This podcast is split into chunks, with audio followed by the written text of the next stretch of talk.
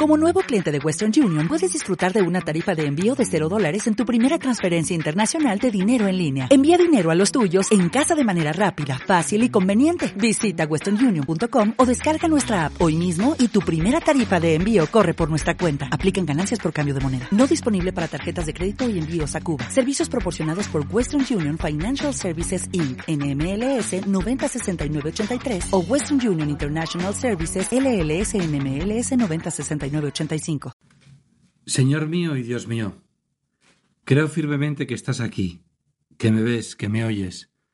Te adoro con profunda reverencia. Te pido perdón de mis pecados y gracia para hacer con fruto este rato de oración.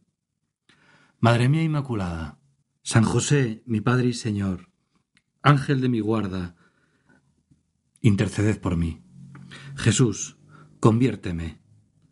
Conviérteme para que siempre sea valiente y acepte y predique con mi vida y con mi palabra hasta la última tilde de tu ley. En la Roma de antes de Cristo, el divorcio estaba reservado solo para los hombres. Y además, parece ser que la costumbre era casarse pues después de los treinta y cinco años. En el siglo I, ya después de Cristo, ya están los primeros cristianos. Se ponen restricciones al divorcio. Al divorcio en las leyes civiles, se entiende, claro. Era una época en la que parece que era común entre las mujeres dividir y nombrar el tiempo pasado en función del marido que tenía. En el año 370, Valentiniano I, el emperador de Roma, fíjate, tuvo que prohibir el abandono de los niños en las calles y en los vertederos, donde a veces eran devorados por perros y chacales. Avanzamos un poco en el tiempo. En el año 450, a pesar de que el divorcio se conseguía por consentimiento mutuo, sin embargo lo extendido era el concubinato. Eso era lo que eh, mayoritario. Y también existía la costumbre de que los esclavos que se tenían en la casa, pues fácilmente eran utilizados también para el disfrute personal. En esta misma época tenemos ya un obispo, San Cesario de Arles, que afirma que las mujeres, los hombres, deben casarse vírgenes. Y se lamenta, y esto es textual, de este santo obispo. Os lo digo de verdad, Hermanos, Dios no lo ha permitido nunca, ni lo permite, ni lo permitirá. Pero lo que es peor, estos pecados son tan acostumbrados y son tantos los que los cometen, que se cree ahora que esto está prácticamente permitido. Fíjate, ¿eh? año, pues eso, hacia el 450. No estamos hablando del siglo XXI. Estamos hablando del siglo V. También en esa época el aborto y el infanticidio, no solo el aborto, eran habituales en la ciudad donde estaba este obispo, en Arles. Y los espectáculos públicos, que eran el circo, el anfiteatro, el teatro, eran crueles, eran deshonestos. Y la embriaguez estaba a la orden del día en las calles. ¿Te das cuenta? No hay nada nuevo bajo el sol, como dice la Sagrada Escritura. Los cristianos, tú y yo, somos revolucionarios por vocación. Estamos llamados a ir a contracorriente en el siglo XXI, en el XX, en el XIX, en el V, en todos los siglos. Pero, allá donde hay un cristiano, tiene luz suficiente, la luz de Cristo, para alumbrar en las tinieblas. Así fue entre los primeros cristianos.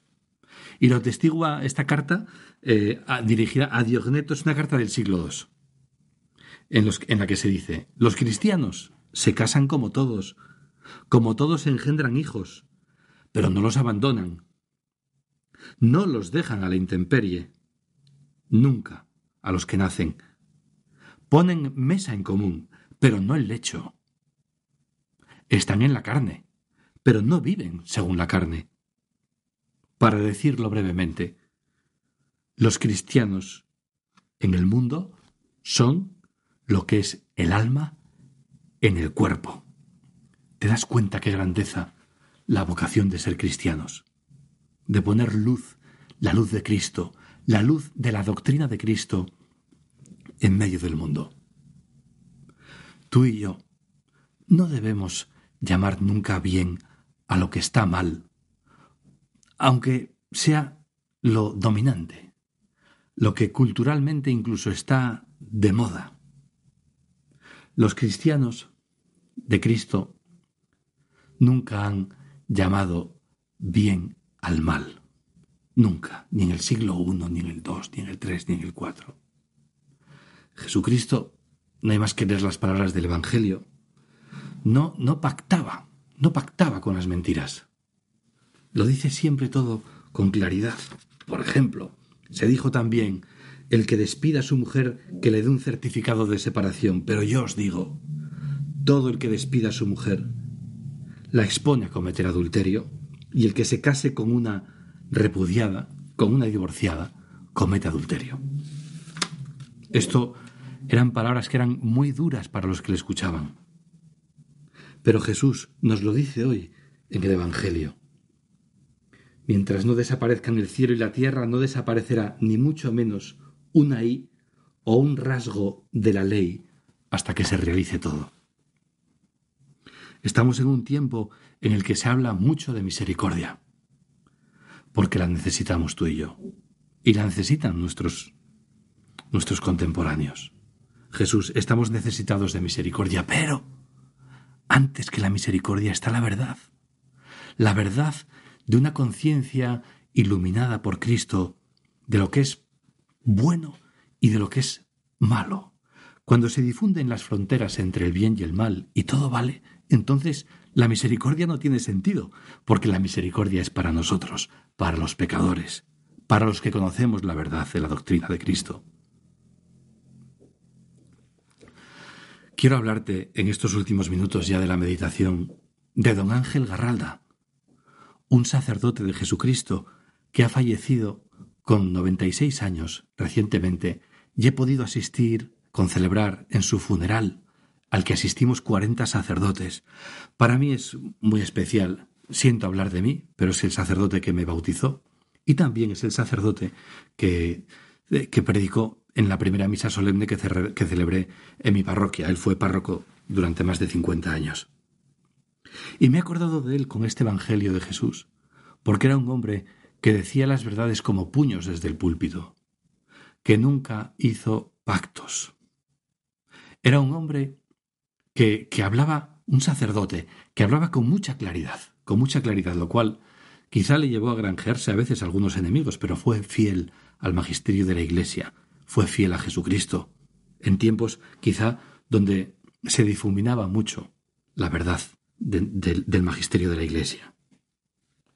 Pero claro, para poder decir verdades como puños, hace falta antes algo, estar enamorado de Jesucristo.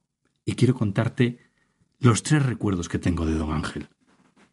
El primero, recuerdo una vez celebrando, eh, haciendo oración en la iglesia, que es muy grande, a oscuras, el templo se llama San Nicolás de Bari, y, resulta que, que oigo un ruido, yo estaba en el coro, que es muy grande el coro, y oigo un ruido debajo, la puerta que se abre y unos pasos que empiezan a avanzar ya por el templo. Digo yo, qué, qué raro, porque está la iglesia cerrada ya. Y de repente veo ya asomarse, andando por el suelo, a don Ángel que iba andando ya con, torpemente, porque ya tenía muchos años, que tenía casi noventa años. Y él estaba, pensaba que estaba solo en el templo. Pues bien, me maravilló ver cómo se acercó hasta el sagrario, se puso de rodillas, y arrodillado se mantuvo unos segundos. Un hombre, un sacerdote de casi noventa años. ¡Qué fe! Dije, Señor, yo quiero tener esa fe. Segundo recuerdo. Voy a saludarle, él estaba en medio de la iglesia, digo, ¿qué tal, don Ángel? Y no sé de lo que hablamos, pero yo estaba recién ordenado y me dice, mira, eh, si yo tuviera cien vidas, las cien veces sería sacerdote de Jesucristo. Tercer recuerdo. Me disponía a celebrar la misa con él, a concelebrarla. Él hacía de principal. No, al revés, hacía yo de principal. Cuando celebraba la misa con él siempre me dejaba a mí hacer de principal. Y entonces eh, íbamos caminando ya hacia el altar y en un momento él iba despacito, porque era mayor. Se paró, se dio la vuelta y me dijo lo siguiente. Me llamó por mi nombre y me dijo, vamos a hacer ahora lo más grande que se puede hacer en la tierra, celebrar la Santa Misa, el sacrificio de Jesucristo. Así con esa solemnidad. Y ya caminamos. ¿Cuántas veces me acuerdo yo de estas palabras? Y quiero terminar con otras palabras suyas que pronunció precisamente en esa misa de la que te he hablado. Tengo el texto porque me lo pasó él al final. Bueno, fue una homilía de 25 minutos, una homilía de las de antes. Y decía en un momento lo siguiente. Pedimos ahora por ti, para que tu barro esté bien cocido al fuego del sol de la Eucaristía. ¡Qué maravilla! Cuando este barro se deja moldear por ti, divino alfarero.